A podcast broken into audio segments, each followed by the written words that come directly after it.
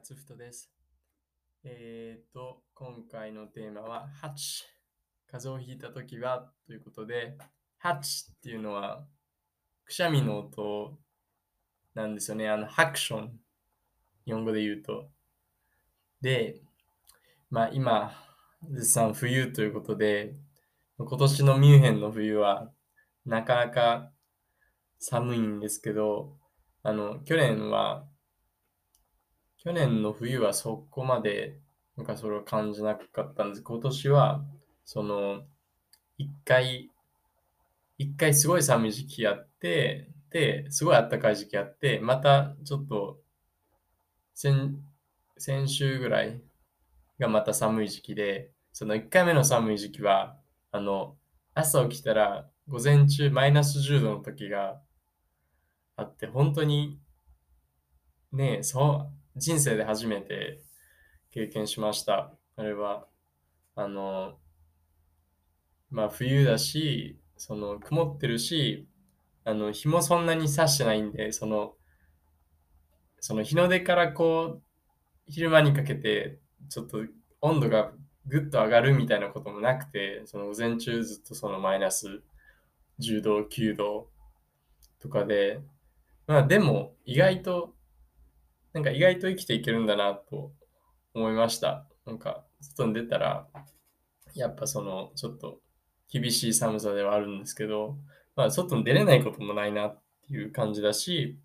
なんかドイツの家は結構、あのー断熱がしっかりしてるので、そんな外が、外ほどはもちろん寒くならないので、割と、割と耐えれるなという感じでした。でも、その、急激に寒くなったり、で、一旦暖かくなって、また寒くなったりなんで、その、職場とか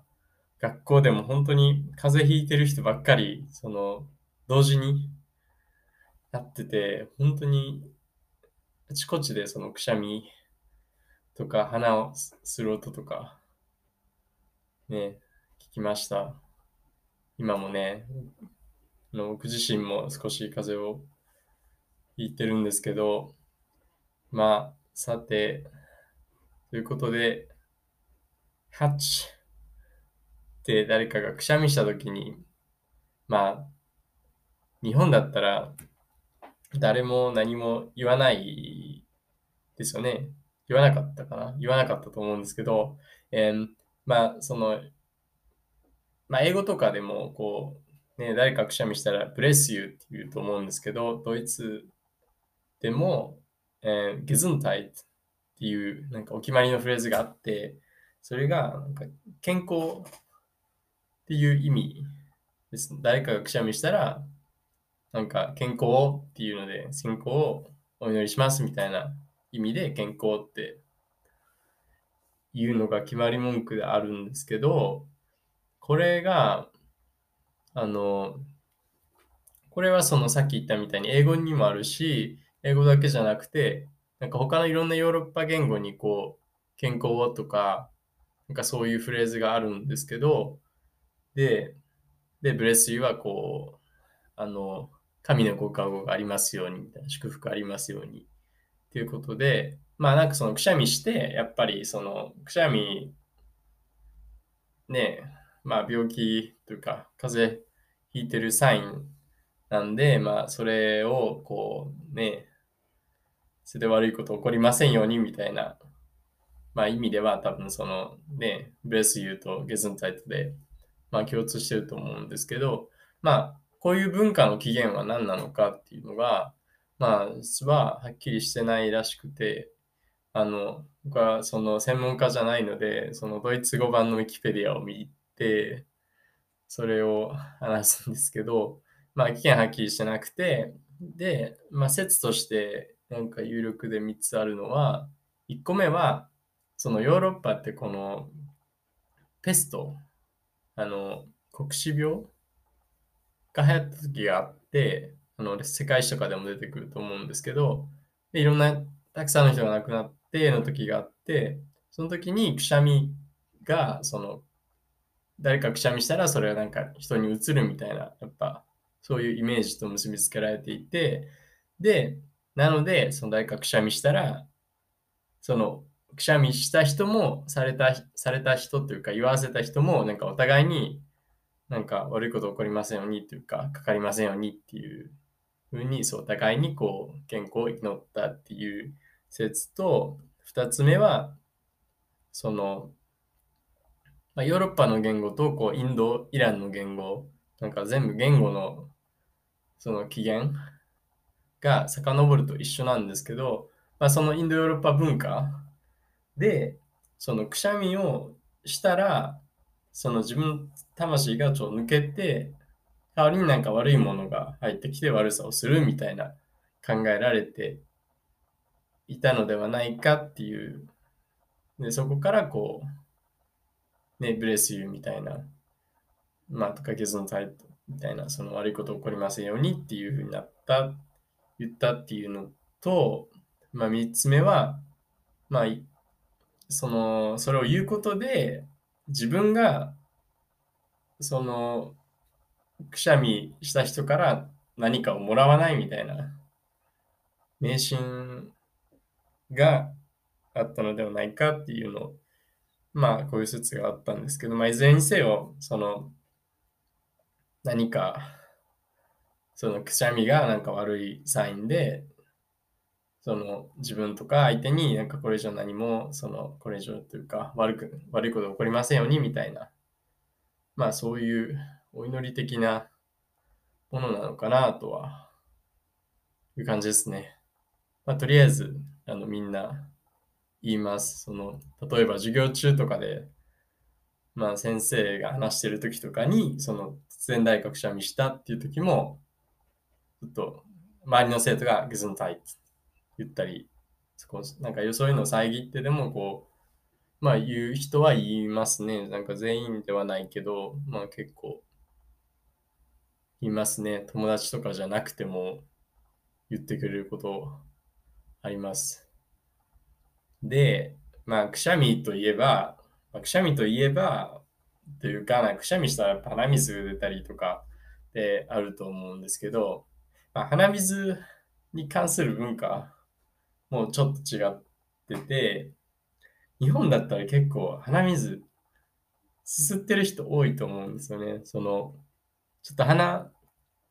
鼻がなんか垂れてるっていうか、その鼻水が出そうみたいな、いうのを結構ずっとこう、すすり続ける人多いと思うんですけど、ドイツだったらそれが NG で、すするのがちょっとお行儀悪くて、そのすするよりかは、なんかすごい、まあ、音、なんかうるさくても、その一旦しっかりティッシュで鼻を噛むっていうのがマナーで、その、結構その、ドイツ人の人が鼻を噛んでる音、結構なかなか強烈でうるさいんですけど、でも確かにそれに慣れたら、このずっとすすってる音を聞き続ける方がやっぱりちょっと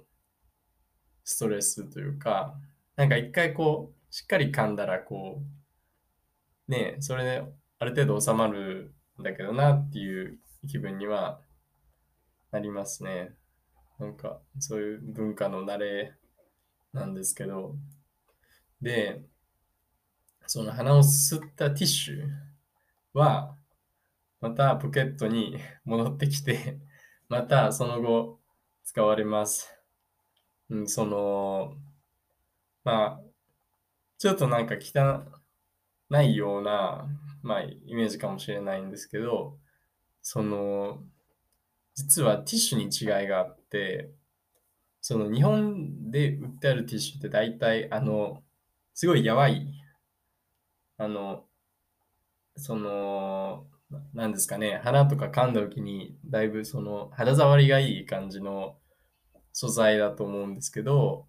なんかドイツのやつはそうではなくて、割と固めの、固めの紙で、で、それが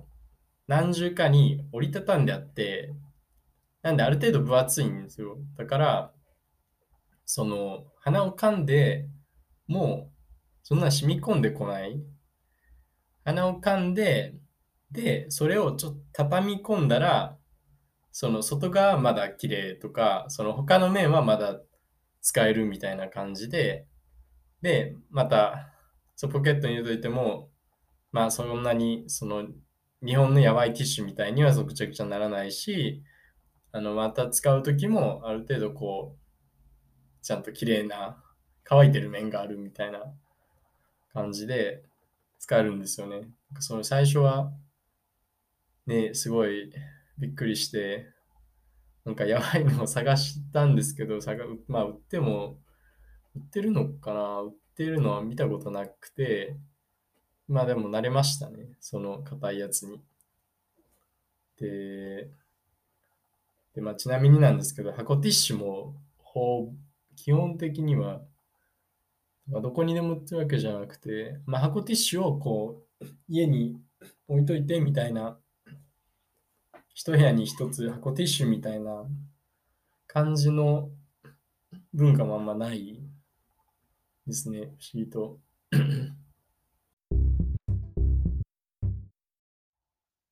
ちょうど今、そうくしゃみしそうだったから、一旦録音切ったんですけど、まあタイムリーですね。えー、で、そのくしゃみ、まあ風邪？ひいたときにどういう対処というか、どういうね、対策、対策じゃないな。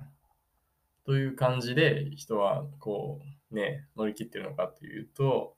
まあまず病院に行くのかっていうと、風邪程度では行かない人が多いんですよね。まず、その、基本的にその休館以外でこういきなり飛び込みで病院に行けるっていう感じの病院システムじゃないのでそのある程度こうちゃんとした症状があって例えばなんか高熱があったりとかなんか、その、ただ、単なる風邪以上のもの、なんかその、鼻がスルスルするとか、その、咳がちょっと出るぐらいの以上のものがね、あったりとか、それが長引いてる場合、風がすごい長引いてる場合っていうのは別として、基本的になんか風邪っぽいな、みたいなので、まあ、薬をもらいに病院に行くっていうことはないですね、周りを見てる感じ。で、その、なんでその病院にそういう時に行きづらいかっていうのは、まあ、またの機会に病院制度についてお話ししたいんですけど、えー、その、まあ、病院に行かないにしても、やっぱコロナがあったので、まあ、コロナのそのパンデパンデミックの時代があったので、そのコロナ病院には行かないにしても、コロナテストだけを、その街中とか、その通りにある、そのコロナセン、コロナテストセンターみたいなとこで受けてきて、でっていう人は結構、あ、みんな知ってたかな。その、だからちょっと風邪っぽい人がいて、で、それで、なんかその、会った時に、あ、でも、風邪ひいてるけど、コロナじゃないよ、みたいな、その、テストは受けてきたよっていう風なのは、ね、みんなやってましたね。やっぱ、その、やっぱ当時、今はそんなにあんまりね、気にされてないんですけど、当時は、その、誰かが風邪ひいてたりしたら、やっぱコロナかなみたいな、ね、周りはそう思わざるを得なかったので、まあそういう空気だったので、まあそのテストだけは、コロナテストだけは受けてきて、あコロコロナじゃないよって言えるようにはみんなしてましたね。で、その、まあ、病院に行かないとして、で、まあ、薬がそれでも欲しいんだっていう場合、例えば、なんか僕自身はそんなに飲まないんですけど、例えばなんか咳止めの薬が欲しいとか、なんかちょっと解熱剤みたいなのが欲しいってなる場合に、あの、薬局に行って薬を買うことはできます。その、あの日本でいうドラッグストアみたいなものじゃなくて、ちゃんとなんか薬剤師がいる薬局でも、なんか例えば、その、ちょっと症状を説明して、で、そしたら、なんかその、処方箋をなしで処方できるものをなんかその選んでくれて、それを変えたりっていうのはありますね。えーまあそういう感じで、ね、風邪は乗り切ってる感じです。え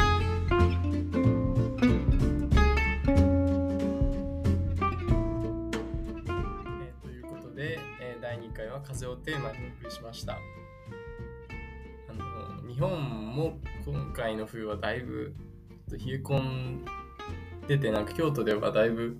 ね、たくさん雪も降ったって聞いたんで、まあ、皆さんも風邪に気をつけてください。で、まだ、その、そうですね、気をつけてくださいっていう感じです。というわけで、また、えー次回もお会いしましょう、えー聞いてくださってありがとうございました。それでは、bis nächstes Mal.